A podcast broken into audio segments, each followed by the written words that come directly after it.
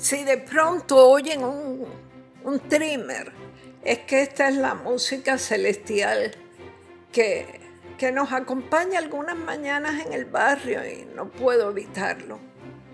Para mí es terrible, pero hay que decir las cosas, hay que grabar el podcast y ustedes sabrán perdonar porque conocen los inconvenientes de ese aparato, de ese aparato del demonio. Bueno, el martes pasado, en el programa de Jay Fonseca, el gobernador Pedro Pierluisi se refirió a las críticas que había recibido el recién nombrado subsecretario de Educación, Héctor Joaquín Sánchez, por su trayectoria política y laboral y sobre todo porque se había desempeñado como, como comisionado electoral del Partido Nuevo Progresista en el año más que tormentoso que dejamos atrás. En una de mis columnas yo me había referido a este tema a raíz de una nota publicada por este periódico que mencionaba como mínimo alegados problemas de carácter de este subsecretario. No hay duda de que ese nombramiento de Sánchez es un premio político y puede haber premios políticos que de pronto salgan bien pero este es un premio político que podría salir por la culata. El gobernador, por ejemplo, no se refirió en ningún momento a la formación del subsecretario. Repetía una y otra vez que llevaba 20 años en el Departamento de Educación. Y a mí se me ocurriría preguntarle, ¿y eso qué? ¿Cuál es la experiencia que ha acumulado en esos 20 años? Porque el gobernador dijo que los ataques contra ese hombre que viene tan recomendado eran falsos y más que falsos. Entonces, es falso que lo tumbaron de la dirección de la Secretaría Auxiliar de Educación Ocupacional y que entonces hubo bastantes quejas contra él. Ah, bueno, si el gobernador afirma rotundamente que es falso, falso será. Y como en el Departamento de Justicia parece que no hay rastro de querellas contra el nuevo subsecretario, pues nada, que le vaya bonito.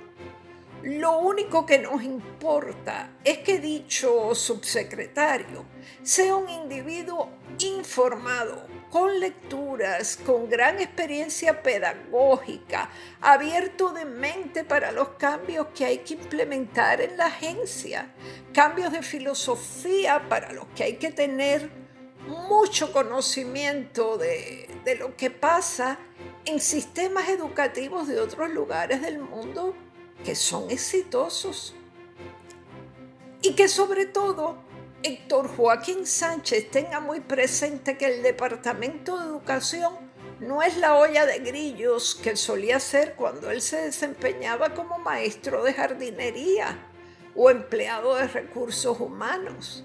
Educación va a tener un síndico que los va a poner a todos en su lugar de descanse.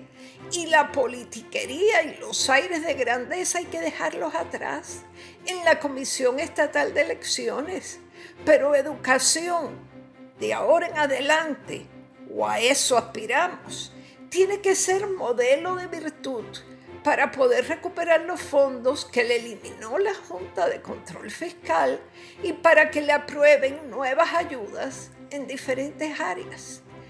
Quiere decir que el subsecretario tiene que andar más derechito que una vela, midiendo sus palabras, todos los ojos estarán puestos sobre él. Por último, pero no menos importante, el gobernador dijo, por lo menos en dos ocasiones, ¿ah? a lo mejor fueron tres, refiriéndose a los artículos noticiosos que habían salido sobre esta lumbrera, que es Héctor Joaquín Sánchez, que esta frase que en mi opinión es muy equivocada, dijo el gobernador, basta ya basta ya. Pues fíjese, gobernador, que la función de la prensa es hacer caso omiso al basta ya de los políticos. Si basta ya porque un gobernador lo manda, entonces no se harían investigaciones, ni habría columnistas, ni nadie escribiría nada. No podemos olvidar que el ahora subsecretario de Educación, ese ínclito Sánchez, apenas hace tres meses provocó una bronca monumental en el Coliseo durante el escrutinio, al tomar el micrófono y ponerse a repartir órdenes, con lo que todo el mundo fue de la opinión de que aquel encontronazo había sido causado por él. Hay que acordarse de esa hermosa frase, me parece que de Heráclito. Carácter es destino. Y si el gobernador no le lee la cartilla a Sánchez, ya desde ahora le aseguro un triste destino a los dos, al subsecretario por provocar divisiones y bronca y al gobernador por tener que salir a defenderlo y decirle a la prensa, basta ya. A la prensa contestataria y seria no la bastardeadea a nadie. Los periodistas no nos debemos al gobierno, ni siquiera nos debemos a, a los dueños de los diarios. Ellos nos pagan pero nosotros nos debemos al país y a lo que descubrimos y a lo que desenmascaramos. Como decía la chilindrina, fíjese, fíjese, fíjese. Esto ha sido Maldita Montero. Hasta la próxima semana.